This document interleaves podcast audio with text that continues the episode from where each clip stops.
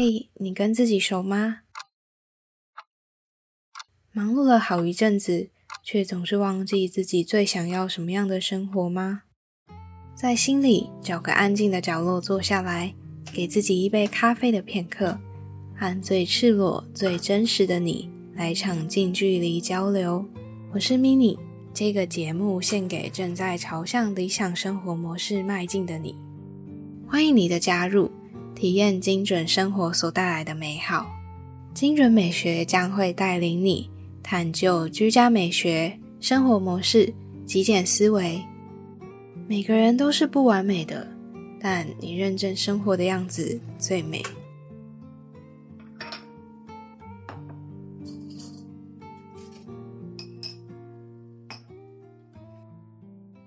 嗨，你好，我是 mini，陪你一起打造理想起居。这一集呢是精准美学的第二季的第二十三集。那想说已经做了第二季，然后又二十三集了，总共大概已经有六十集还是五十几集的节目了吧？那其实很早以前我就有收到一些 Apple Podcast 相关的评论。我也一直纠结，就是要不要在嗯节目刚开始的时候念，或者是说在节目的中间就是分享这些评论，同时呢也来振奋一下我做节目的这个动力。好了，最近呢，嗯，你应该可以感觉到我在做节目上面好像有一点点的动摇，就是在动力上，或者说在根本原本的初衷上，好像感觉有一些原因让我不是想要这么的努力做节目吗？如果你是这个节目的忠实听众，可能会有这样的错觉。那经过呢，mini 我这阵子稍微的嗯好好的反思之后呢，我就列出了一些原因，也会在这一集娓娓道来一下。现在我要来念一则 Apple Podcast 上面的听众留言，在二零二零的六月六号的时候，有一位听众叶雅婷留言说：“声音好听，非常谢谢你的留言。”其实蛮多人都说我声音蛮催眠，或者是蛮好听的。我也蛮感谢有机会用声音的形式去分享我想传达的一些理念。好，那我们就进到这一集的节目主轴喽。这一集是极简橱窗系列节目，会聊到极简主义的话题。不定期呢会邀请其他来宾分享关极简主义的知识。极简不只是你想象的东西非常少而已。从这里呢，你还可以听到如何让生活更聚焦的极简思维。好，这一集呢就是要分享极简思维，是我在二零二零年底的时候看到一本书刚上市的一个新闻稿。那那时候其实我很少会因为一本新书刚发布，然后就抢着去买去看。其实我通常都是等到大部分的人去推荐，或者是稍微嗯说明一下这本书在说什么，然后我真的有兴趣，我才会去仔细的看要不要去买，或者是说嗯有些我也不会真的买，我会拖了很久很久之后，好像有一些机会刚好看到，所以就打开来看这样子。我也不是一个很爱看书的人。在嗯，最近开始慢慢喜欢看书，可是在这之前，我学生时期还有很久以前，其实我一年之内能看的书，或者是可以看完的书，基本上是十只手指头数得出来吧，甚至五只以内。因为我其实是一个有阅读上，嗯，我觉得是有一点障碍的人啦。我比较喜欢听有声书，而且其实我很难专注看完一页，或者是说一本书吧。我可能看完一页之后，我会再反复的重读一遍那页，就是会恍神吧，然后不知道这本书在说什么。那如果是听的话，我反而可以很乐在其中的一直把它听下去，尤其是利用通勤的时间。反正我以前就是很闲嘛，也不是啊，就是我以前通勤就要花很多的时间，每天去学校的话，那这本书呢，刚好来的非常刚好。在它上市的前几天呢，我受邀到一个我自己也很崇拜的节目，就是《女子健心事》的 Podcast 上面分享这本书的内容。那同时，我也是第二次受邀，嗯，上去分享。我看到这个邀约讯息的时候，其实我蛮兴奋的，因为刚好是我经历过这段时间，嗯，也同时呢是代表着。我开始要极简的方向去经营我的每一件事情，然后包含我转型成为就是偏向在做线上的啊，然后在提倡我们必须要专注在我们最重要的事情上面的这些理念，可以说是我推出的极简经营思维这个主题上面吧。所以我就立马答应了。之后呢，开始看了这本书。因为其实我翻了之后，发现里面的分享呢，都一一验证我先前经历的那段，就是我说工作上的转型，或者是说，嗯，我顺从我自己的心里，想要去做什么事情。那这本书传达的一些理念和实践呢，我在嗯去完这个女子健心事节目之后，我自己又想要额外做一集，是分别想要分享这本书所传达的理念，还有嗯真正的实践方法。那我会分成两集啦。关于观念这边，我想说，做完这一集，我在评估要不要用续集的方式讲实践的方法。我在录音的当下觉得声音有点怪怪的，不知道为什么。所以如果今天这一集呢，录音的状况有点不好的话，也嗯，请你见谅一下。虽然我没有感冒，但就是不知道为什么。在开始之前呢，我想要稍微闲聊一下我的近况，又是闲聊近况了。前阵子我有稍微反思一下，也也就是在二十二集上一集的时候有分享，为什么我自己对节目嗯经营好像会有一点点小拖延。那除了工作的原因以外呢，我想最重要的原因应该是，我觉得我有一点点完美主义的发作，总是觉得准备的状况好像还不够好，或者是说，嗯，我希望可以用更好的方式去准备。那甚至是，嗯，我觉得我还没。真的播出时间，好好的为了节目而准备啦。因为我觉得这阵子以来吧，我分析自己真的太过于把时间留给我眼前看到的一些工作，有点像是外面的事情吧。那我自己对内的时候，我就会对自己有一点点的嗯敷衍啊，或者是说我觉得自己就没关系那样子的感觉，导致我没有好好的把。一些时间留给自己，然后面对自己啊，好好梳理一下自己。那甚至是安排学习和休息的时间，因为同时呢，就是节目，我认为是反映我自己的状态，还有我的日常写照。嗯，这些内容其实就是我自己的根本，还有我想要传达的一些理念嘛。所以，当我的状态是这样子呢，我我也没有办法做出我认为有价值的内容传递。那甚至是一直以来，其实我也想要针对主持啊、口语表达这方面去进修。虽然，嗯，我自己是广播背景出身的，但是我目前还是蛮不满意自己的主持功力，尤其是在单口啊、一个人录音主持的方面。嗯，有时候会多一些比较心态吧，尤其是我很喜欢收听那个徐玉的切入点这个节目，还有另一个我很喜欢的节目是艺人公司实战手册，这也是我先前有在节目分享过，然后是 Ryan Wu 主持的，那我真的很喜欢他们两个的口条嘛，也有，然后也有价值观的分享，还有他们的语气啊，还有哦该怎么编排这些东西，就好像几乎是无缝剪接之类的吧。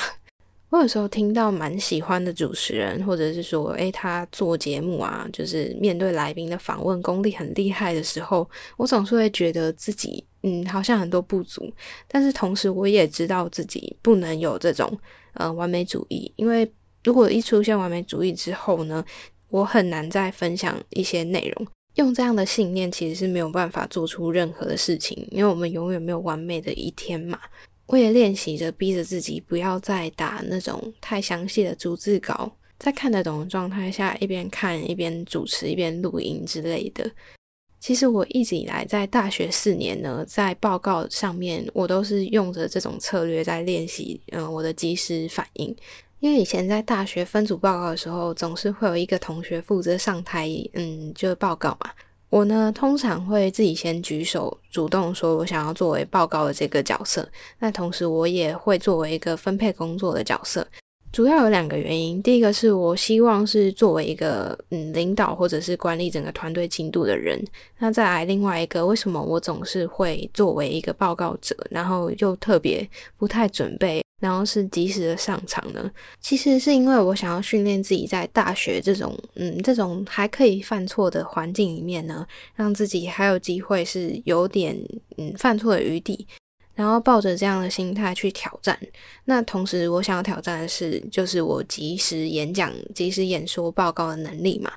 其实我通常看着报告的主题内容。我会先浏览过啦，然后知道整个架构、整个逻辑，但是我从来不练习。包括现在，其实我可以偷偷的讲，说我基本上在，比如说面试前的自我介绍，或者是上台报告、上台做什么任何的演说啊的时候呢，我其实基本上没有在心里任何的默念。我是希望自己可以借由这样子去培养自己即时演说的功力啊。刚刚的这段分享比较就是题外话啦。还有，总之我就是想要表达，其实我是一个想要练习、想要训练自己口语表达这一块能力的人。那其实我也知道一些方法，只是我最近呢会想要真的去认真研究或者是练习，我到底要怎么样进步。那如果你有相关的经验想要分享，或者是你有透过什么样子的方式去训练你的口条，也可以嗯用各种方式私讯我，告诉我到底要怎么精进我自己的主持能力。在经过我刚刚说的先前这段反思之后，我后来就决定开始呢，在我未来的每一周安排一整天的 me day，我可以称之为 me time 的，嗯，更升级版，就是一整天都做我想要专注在自己生活的这个实验或者是这个练习。借着这样的练习呢，我可以更专注在我想要分享的，比如说我刚刚说的一些信念啊，或者是我的日常反思啊，日常写照。但每次在逼近更新的时间，尤其是十号、二十号跟三十号的时候，我都会变得有一点紧张。一方面，我想要维持固定的更新，我不希望自己是因为这样就随便，好像随便讲讲几句话而已。那同时，我也想要是做出有实质内容可以分享，然后又可以帮助到人。但我真的也不想要拖延，就是上次已经拖延一两天了，这次我不确定会拖延几天。因为有时候真的是有一些事情在忙，然后我就会惯性的希望自己在短时间内可以嗯说出一些好的内容吧，所以我就会希望自己是有效率的，赶快在短时间内安排出近期的一些沉淀的想法，这样子。在刚开始做节目头一年的时候，我总是会想说，嗯，反正又没什么人在听，我就依照自己的心情想做什么就做什么。那个时候讲话就很语无伦次啊，然后 好像也觉得没关系，反正没有人在听。但是后续呢，有越来越多的听众了嘛，所以我就萌生了一点点、一点点的责任心。那我发现我自己在先后顺序的排序上有一些问题了，就我发现，嗯，我最想要捍卫的这个价值。竟然有受到威胁，那我就需要去真的把它想尽办法提前到更前面的顺位。聊着聊着，我其实也有很多观念和感触可以分享，同时会是在这一集呈现，然后未来也会呈现相关的。就是我觉得我想传达一个理念：我们每个人都有权利去捍卫自己的一切，包含就是其实我们可以支配自己的人生跟时间。不会被工作或者是一些其他人的想法和价值观所掌控，就是这些是我真的很远大，想要在未来的时候传递的。这个乍看跟整理啊，跟什么极简啊，好像没有什么关系。但是在未来之后的节目，或者你跟我聊聊天、交流一下的时候，你就会发现，我们排除掉我们不需要做的，或者是说我们真的不想做的事情之后，你会发现，其实我们多了很多自由。那这些自由是要拿来做什么？当然就是做我们真正想做的事情嘛。所以我觉得极简除了是更认识自己、更知道自己要什么之外，我们就是要真的去实践，然后去打造我们自己想要的生活模式嘛。这也就是呼应了我为什么在开头的时候都会说，嗯，陪你一起打造理想起居，还有在结尾的时候也会鼓励你要朝着自己想要的目标去前进。好啦，讲到这边，其实有太多想要分享了。我怕这一集再讲下去，就会讲到明天去。其实我还有很多的内容是想要分享的，不过我发现蛮多人都喜欢听极简主义者的访谈。那如果你也是喜欢听访谈的话，也可以跟我说原因，或者是说，嗯，有许愿想要去访谈谁的，都可以告诉我。其实我个人是觉得访谈节目做起来很轻松，尤其是讲纯粹嗯准备过程这件事的话。不过我会慢慢的去依照自己的心里的想法去走。虽然最近我开始没有做那么多访谈节目，但是我同时会有很多我想要访谈的一些相同价值观理念的人，或者是说，呃，我想要了解他的经历吧，我就会想要借由这个节目去传递，我觉得这个人很不错之类的。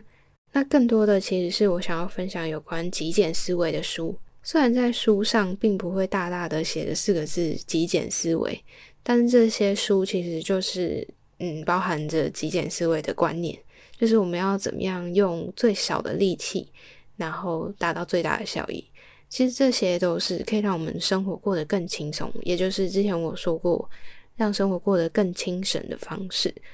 我觉得这些都是我在做节目之后接触到，然后也好像有一种使命要完成的感觉，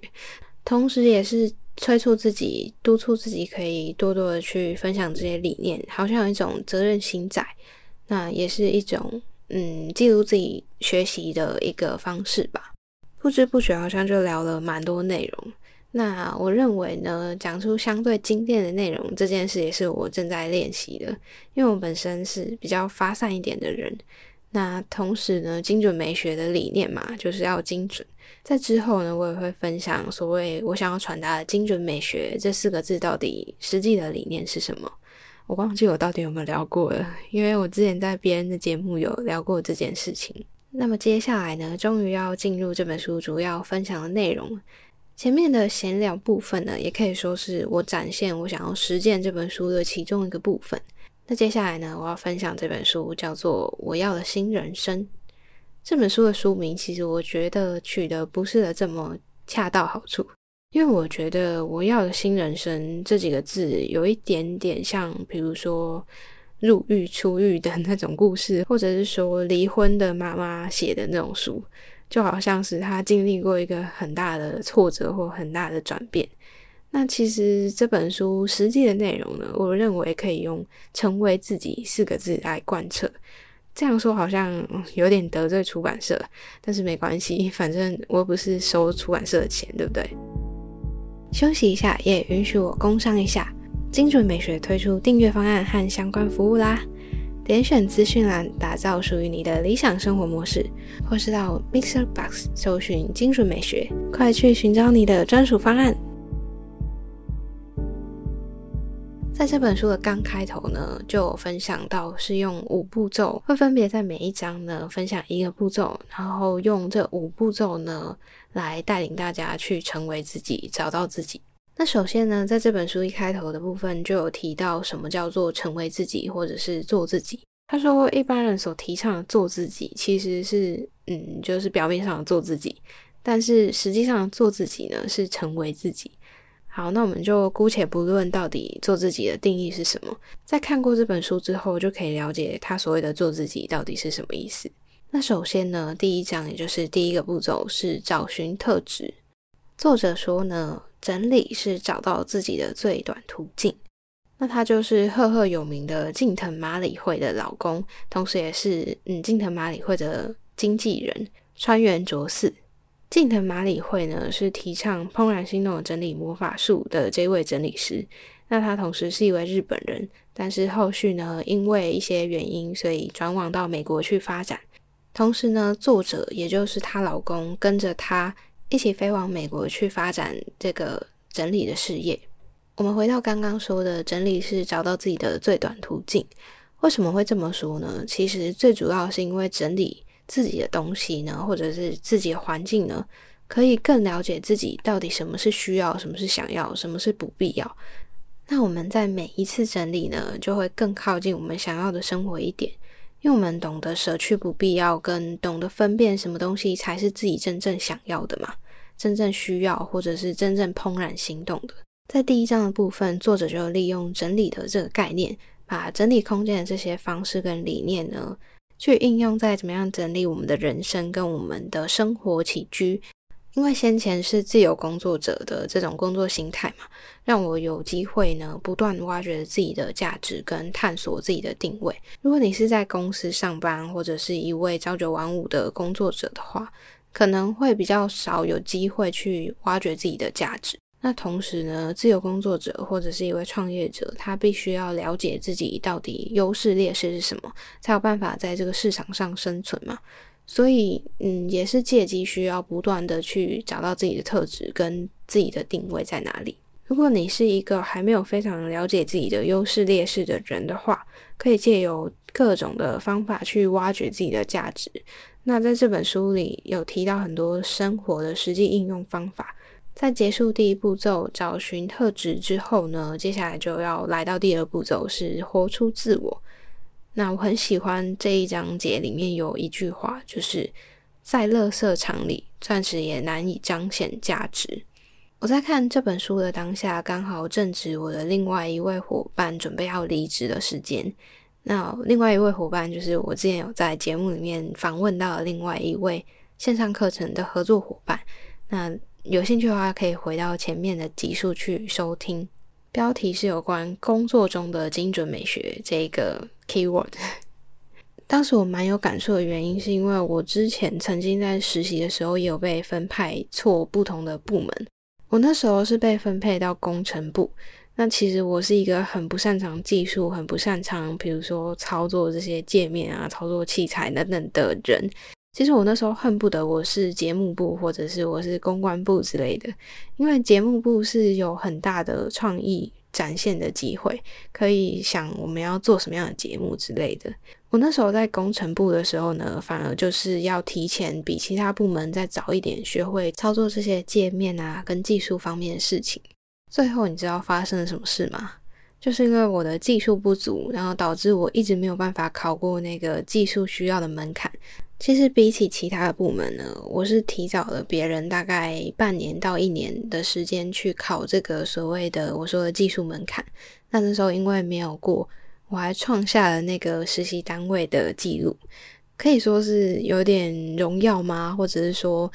嗯，很无奈吧。因为那时候我还特别因为这个原因鼓起勇气去跟我们的算是主管去谈论这件事情，就是有关于嗯能不能换部门，因为我认为我在这个部门可能不是那么适合。那么我很抱歉的，因为过去没有相关的经验，就是没有转换部门的经验，所以那位主管就婉拒了我这个要求。后续我就选择自己离开了嘛。但是后续呢，反正不知道是谁，就借我同学就告诉我说：“哎，我应该要主动挽留这个好机会。”我后来嗯，就回答他说：“我在这里，如果是继续留着的话，对我来说也是煎熬或痛苦或折磨。”我那时候那句话我记得很清楚。因为我心里会觉得，嗯，你要我离开，或者是说这个规则要我离开，那我就接受啊。为什么我要为了我自己的能力不足，然后希望这个单位挽留我，然后去甚至拖累、影响到其他人，只为了待在这个不适合我，或者说我不擅长的这个领域、这个部门发展呢？其实这件事情是我一个很大的打击吗？或者是说很大的阴影？可是现在回过头来，反而告诉我，就是我当下的选择其实是对的。我反而后续有更多的时间去接触我想要接触的领域。同时呢，我看到这一章节呢，我有另外一个感触，就是我之前在道府接案的工作形态里面，我好像有一种越来越不踏实，也觉得很空洞，然后觉得日复一日的感觉。其实，在后续一段时间反思和理清之后，我才发现我自己和台湾的生态，就是所谓整理收纳大家市场的需求，明显的格格不入。后来，我也因为这样子下定决心，我不要再以到府结案来作为我的发展重心，而是转往网络结案，或者是说我不要受地点限制。主要的原因还是回到，因为现阶段的生态吧，大部分的人都还是希望找一个人帮他整理，但没有心想要真的从头到尾跟着我一起学习怎么样整理。可能十个里面只会有一个人，或者是零点五个人这样子吧。那我想要总结一下这个章节，我的同感还有共鸣，就是呢，迎合所有的机会，最终只会失去了自我。那在发挥自我价值的前提是要够了解自己，因为你必须要先了解自己，才会知道自己想要的是什么嘛。那可以透过极简啊，透过整理人生，透过觉察自己，还有自我对话开始这个练习。我在那时候觉得有点空洞啊，觉得格格不入的时候，我曾经也觉得很纠结。我拼命的想要去定义清楚，我想要发展的整理服务到底是什么？到底我想要做的是不是整理师？我企图用一个职业或者是一个专有名词，想要去定义我想要发展的这个方向。但是后来我发现，我不必用什么框架，譬如说整理师，或者是用什么身份去框架住自己。因为我真正想发展，也不是我们大家眼里看到的市场上比较一般的整理服务。结束了刚刚第二步骤之后，接下来第三步骤是肯定自我。在肯定自我这个步骤之中呢，作者有提到一个观念，我很喜欢，就是以自我升级取代改变。那他有提到一个主要的重点，就是付费学习其他人经验，因为你值得。看到这个“因为你值得”的当下，其实有一种很感动的感觉，因为我们通常嗯都不太会，可能是不太敢花钱投资自己，或者是不太敢花钱去可能上很贵的课程。同时呢，在这个下意识其实是否定自己不值得去花这样的钱，但是作者他反而是提到，我们是要用。嗯，自我升级去取代改变，还有我们要转变一个观念，就是说，嗯，不要总是用一些免费或者是说用很低的成本去学习。这样的好处其实是可以用更有系统的方式去学到别人整理好的经验。而且为什么要付费呢？同时是肯定别人的价值，这是我自己的想法。在第四章节，其实他也有提到付费肯定别人价值这件事情。不过我想要传达的理念是。我们总是会想要用免费的方式去取得别人的经验或别人传递的知识，可是你却忽略了这些也是他们去花时间或花费金钱去取得而来或学习而来，然后花时间去统整的一些资讯嘛？那为什么他提到的是自我升级去取代改变呢？我觉得很有感的部分是他有提到，比如说我们有些人会因为假设我英文不好。然后就一直去进修英文，或者是哦数学不好就去补数学。那为什么我们不去发展我们真的很有兴趣的面向呢？比如说刚刚我提到我在技术方面很差，我如果就硬碰硬待在这样的环境，然后一直去逼自己学习，学会这些技术，可是长久以来我自己内心不会感到踏实或者感到开心，而且甚至我得不到成就感，因为身边的人可能都比我更厉害。我如果总是用一种我追赶不上别人的方式的话，那我永远都找不到一个我可以发挥价值的舞台。所以他提到以自我升级取代改变，譬如说我刚刚提到了我增进自己的主持能力，或者是说我对比如说节目企划这件事情很在行，我去找到相对应的机会让我去发挥。总之呢，在这个步骤这个章节里面呢，作者就是想要提醒我们，不要总是觉得，哎，好像跟别人比不上，所以我们就要，呃，再多努力一点去超越他，或者是再多努力一点去跟着别人走，再多努力一点去迎合这些社会上既定的一些标准或价值。如果每一个人都到达那样的标准，我相信社会上每一个人应该都是机器人了吧，或者是说，嗯，就。没有他，应该要发展他该有的特色的余地。好，那接续下来呢？第四步骤是营造环境。在这章节呢，作者有提到一部分是我蛮有同感的，就是他有提到为自己的才能找到最适合的土壤。这件事情我看到的时候非常有感触，因为他有提到马里会不擅长在镜头面前讲话，可能是录影啊或者影像类型的，但是马里会选择用他适合的方式去进行。那这件事情其实也呼应到我现在在做的，就是蛮多整理师会拍影片、拍照片，去用 before 和 after 去记录这个整理的前后变化。我自己觉得啊，用图文啊，用拍影片的方式，对我来说是一个蛮困难或蛮痛苦的方式。那我相信呢，用自己最合适的方式，才能最不费力的去活出自己的最大潜力嘛。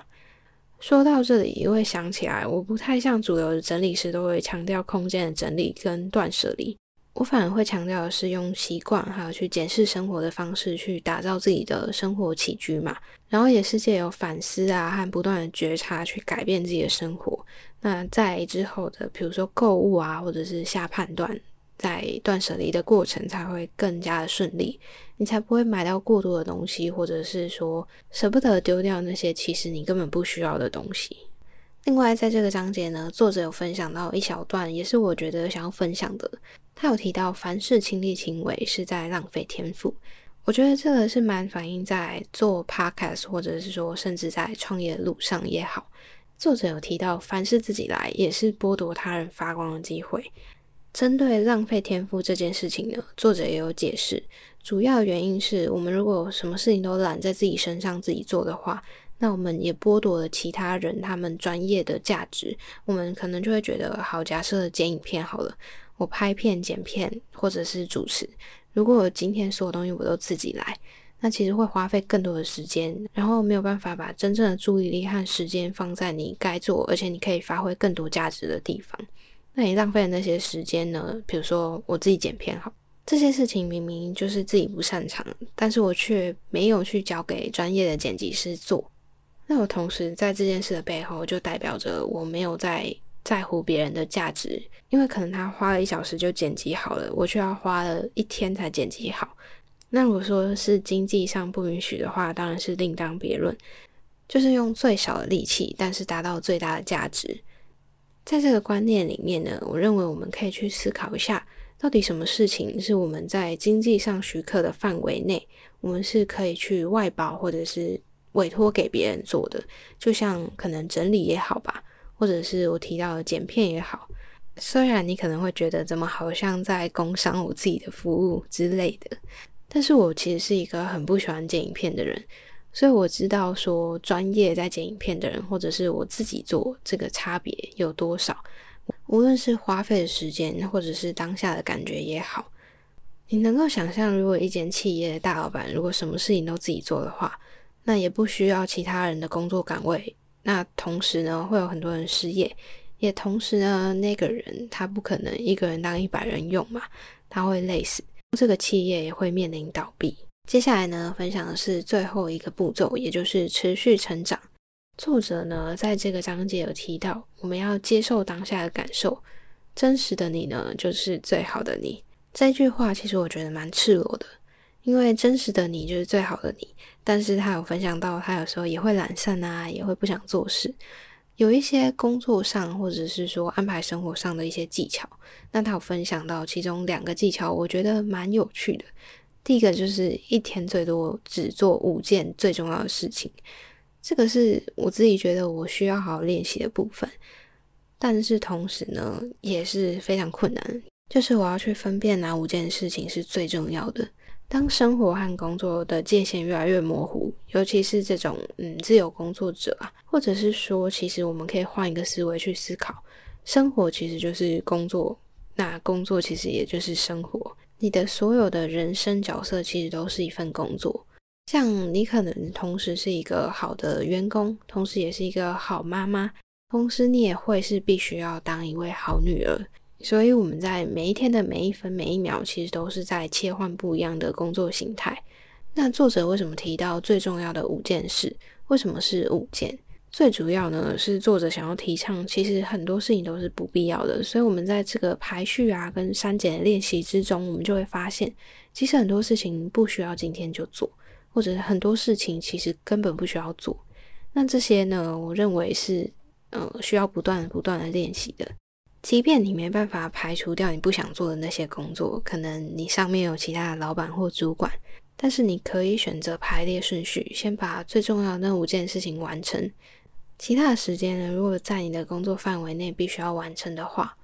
那就接续再完成就好了。甚至你还可以思考看，这些事情真的有必要是由你来做吗？有没有办法去协调换成其他人做，或者是执行的方式可以改变一下吗？这些都是可以去反思的地方。第二个作者提到的观念是每天至少休息两小时。这个观念呢，我在第一次到女子健心室里面有分享过。就是连耍废呢都要有意识的去耍废，可是我万万没有想到他比我做的更极致。作者呢，他有提到他会每天刻意安排的两个小时专注在耍废，什么事都不做，例如打电动啊，或者是真的躺在沙发上什么事都不做。这件事情呢，我暂时不太敢执行在我生活中，但是我觉得可以先从安排半小时或安排一小时专注在耍废上面。因为其实我们每天这样摸鱼啊，或者是无意识的划手机，零零碎碎加起来应该也有一小时吧。讲一讲自己都蛮心虚的。好啦，那总结的前面的五个步骤呢，这集呢就分享《我要的新人生》这本书里面我自己蛮有感触的一些观念分享。那至于之后会不会做实践方法的一集呢，就看看下一集的续集就知道了，敬请期待喽。那在节目的尾声呢，我想先感谢你收听到现在，也就是最后的阶段。如果精准美学的节目有帮助到你，欢迎到 Apple Podcast 或者是你有收听的其他平台上面帮我打新评分。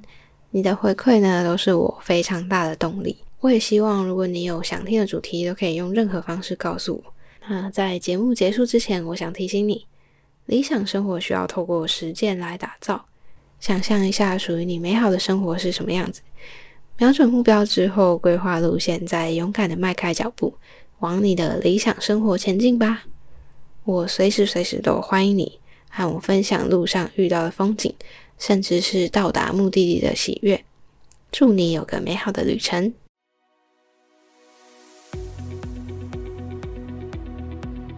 如果精准美学的内容有帮助到你，欢迎分享给你身边所有需要的朋友。